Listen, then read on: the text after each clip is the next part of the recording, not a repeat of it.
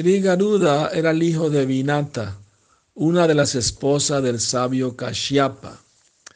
Él recibió la bendición de Surya, el dios del sol, que él tendría completo entendimiento de la sabiduría védica. Y cuando él eh, mueve sus alas, los himnos del Samaveda son vibrados. El poderoso Garuda es una expansión del señor Ananta. Él también es considerado un vibhuti o opulencia del Señor Supremo. Cuando los semidioses y demonios eh, batieron el océano de leche, muchas joyas muy valiosas aparecieron. Rábana se las robó a, a los semidioses, derrotándolos a todos.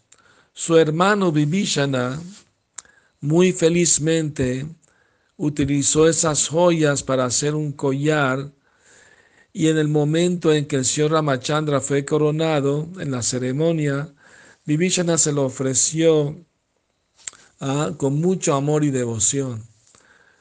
Cuando todos vieron esto, todos los miembros de la asamblea quisieron, desearon poseer eh, ese collar de joyas tan hermosas.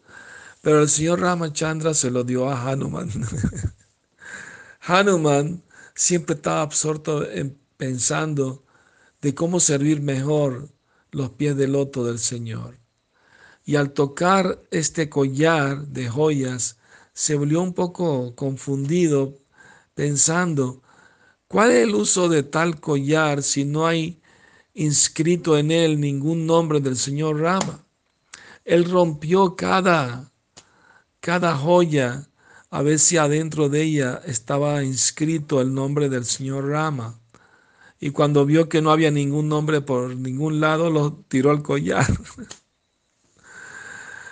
Cuando le preguntaron por qué hizo esto, Haruma respondió, ¿de qué sirve un collar que no tiene inscrito los santos nombres del señor Rama? No me sirve de nada.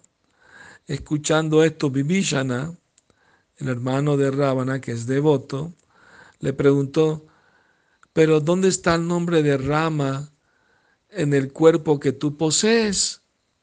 A lo cual Hanuman se abrió el pecho, la piel, eh, capas y capas de piel, y, y así le reveló a Vibhishana que el santo nombre del Señor Rama estaba inscrito en todos ellos.